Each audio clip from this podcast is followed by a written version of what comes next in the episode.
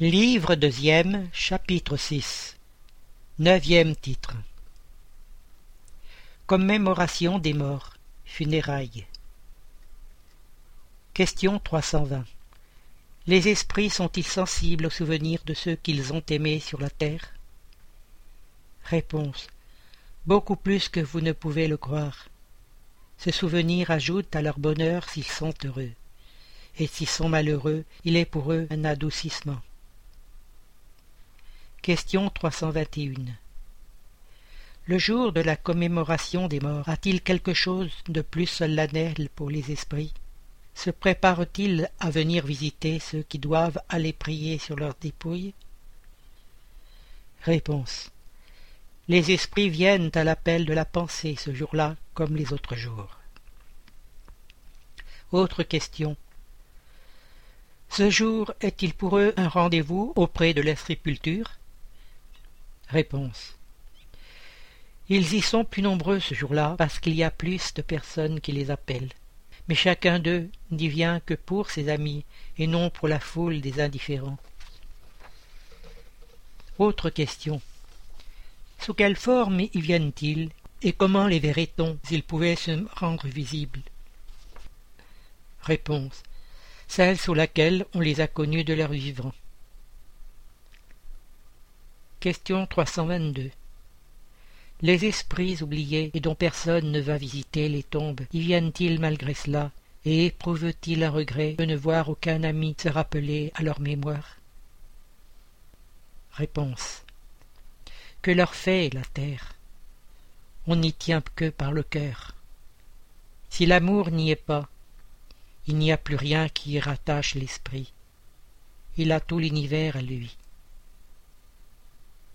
Question 323 La visite au tombeau procure-t-elle plus de satisfaction à l'esprit qu'une prière faite chez soi? Réponse La visite au tombeau est une manière de manifester qu'on pense à l'esprit absent. C'est l'image. Je vous l'ai dit, c'est la prière qui sanctifie l'acte du souvenir. Peu importe le lieu, si elle est dite par le cœur. Question 324 Les esprits des personnes auxquelles on élève des statues ou des monuments assistent-ils à ces sortes d'inaugurations et les voient-ils avec plaisir? Réponse. Beaucoup y viennent lorsqu'ils le peuvent, mais ils sont moins sensibles à l'honneur qu'on leur fait qu'au souvenir. Question 325 tout peut venir à certaines personnes le désir d'être enterrées dans un endroit plutôt que dans un autre. Y reviennent-elles plus volontiers après leur mort? Et cette importance attachée à une chose matérielle est-elle un signe d'infériorité chez l'esprit? Réponse. Affection de l'esprit pour certains lieux, infériorité morale. Que fait un coin de terre plutôt qu'un autre pour l'esprit élevé?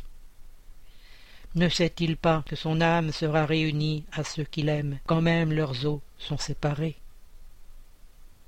Autre question. La réunion des dépouilles mortelles de tous les membres d'une même famille doit-elle considérer comme une chose futile? Réponse. Non, c'est un pieux usage et un témoignage de sympathie pour ceux que l'on a aimés. Si cette réunion importe peu aux esprits, elle est utile aux hommes, les souvenirs sont plus recueillis.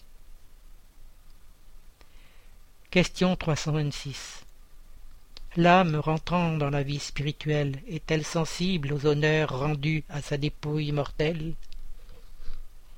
Réponse Quand l'esprit est arrivé déjà à un certain degré de perfection, il n'a plus de vanité terrestre et comprend la futilité de toutes ces choses. Mais sache bien, souvent, il y a des esprits qui, au premier abord de leur mort matérielle, goûtent un grand plaisir des honneurs qu'on leur rend, ou un ennui du délaissement de leur enveloppe, car ils conservent encore quelques-uns des préjugés d'ici-bas.